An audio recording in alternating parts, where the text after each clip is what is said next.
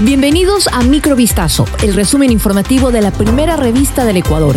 Soy Gabriela Pinasco y estas son las noticias que marcaron la jornada del día.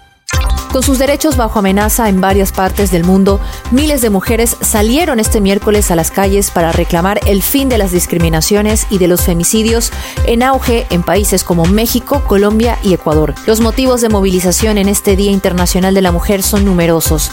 Las restricciones impuestas en Afganistán desde el regreso al poder de los talibanes, la represión de las protestas en Irán por la muerte de Masha Amini, el cuestionamiento del derecho al aborto en Estados Unidos o las consecuencias de la guerra de Ucrania en las mujeres. Las mujeres son las primeras víctimas de las guerras y están subrepresentadas en las mesas de negociación, según denunciaron este martes representantes oficiales ante el Consejo de Seguridad de Naciones Unidas.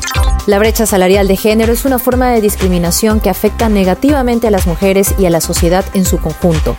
Cuando las mujeres reciben menos dinero por el mismo trabajo que los hombres, se les niega toda la igualdad de oportunidades y se las valora menos por su trabajo y habilidades.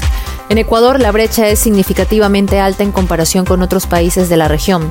En promedio, las mujeres ecuatorianas ganan alrededor de un 20% menos que sus colegas masculinos en el mismo puesto de trabajo, de acuerdo con estimaciones de la empresa especializada en recursos humanos ADECO. Según cifras, existe más demanda de cargos directivos para el género masculino que para el femenino. El 60% de cargos gerenciales que demandan muchos de los clientes de esta empresa está dirigido a hombres y el 40% para mujeres. Las mujeres ya no lloran, las mujeres facturan.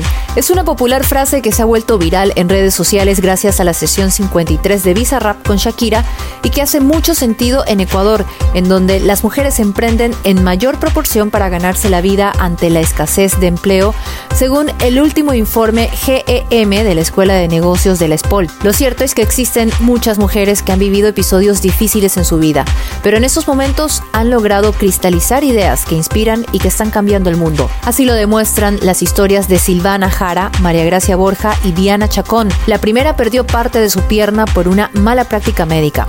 Sin embargo, de esa experiencia surgió una fundación que apoya a personas con discapacidad, mientras que María Gracia Borja, conocida como la Chica Bahía, y Diana Chacón atravesaron una infancia marcada por las carencias y la violencia en todas sus formas.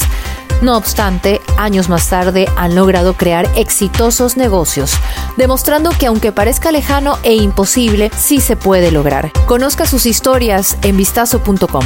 Ecuador registró el primer caso este año de chikungunya en una persona que había viajado a Paraguay, según informó este miércoles el subsecretario de Vigilancia Epidemiológica del Ministerio de Salud Pública, Francisco Pérez. El caso se detectó la semana pasada en la provincia de Azuay y ya se han tomado todas las medidas respectivas en cuanto a fumigación para evitar los vectores y también de tratamiento y seguimiento de la persona, según dijo el ministerio. Y se puntualizó que la persona contagiada que había viajado a Paraguay está estable en su domicilio. Se aclaró además que el caso no es de relevancia epidemiológica.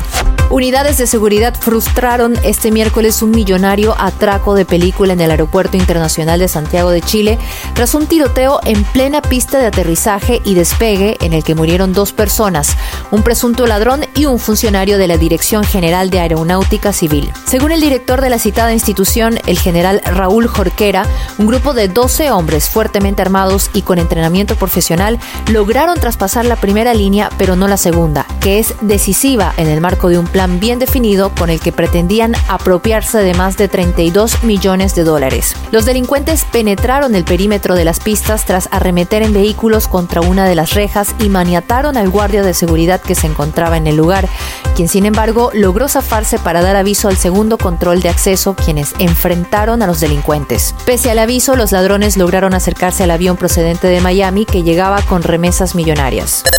Esto fue Microvistazo, el resumen informativo de la primera revista del Ecuador. Volvemos mañana con más. Sigan pendientes a vistazo.com y a nuestras redes sociales.